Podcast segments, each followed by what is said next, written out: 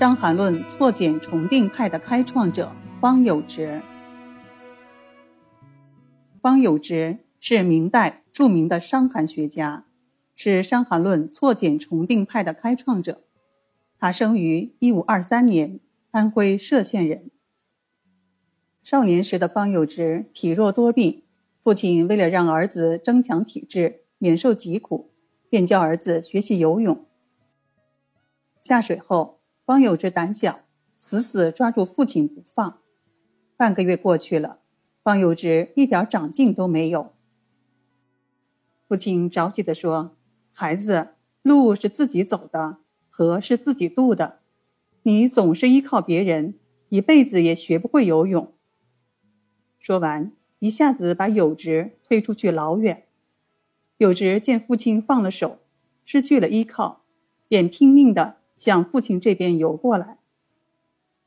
这次他虽然喝了几口水，但学会了游泳。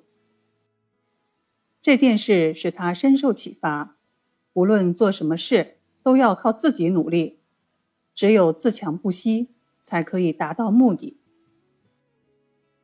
方有志成年后，家里多遭不幸，他两次丧妻，五个子女先后夭折，全家受尽疾病之苦。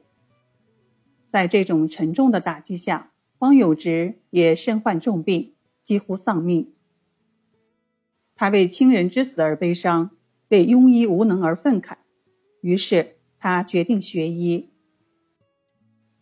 当时医务良师。二无医书，自己又病体难治，自学医术谈何容易？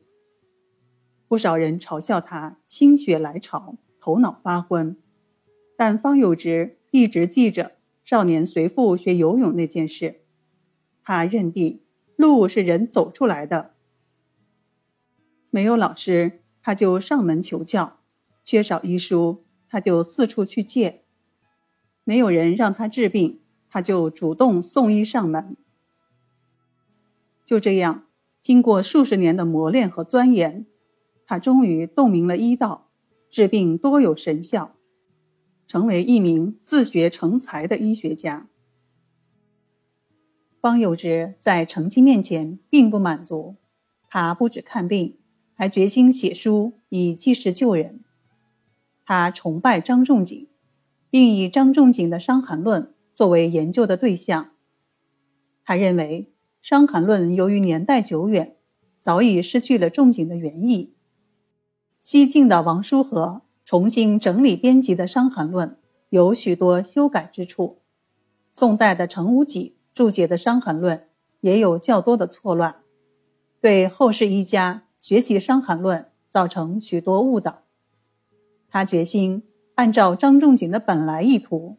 对《伤寒论》重新进行订正，使其恢复原貌。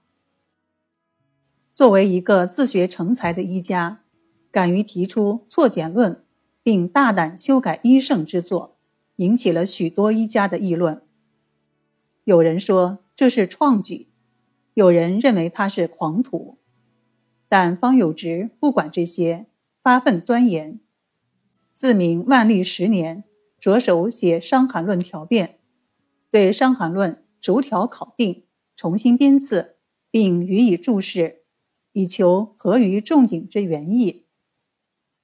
经过二十多年的苦心研究，在万历十七年，终于写成了《伤寒论条变》一书。万历二十年，方有直七十岁时，将书刊行问世。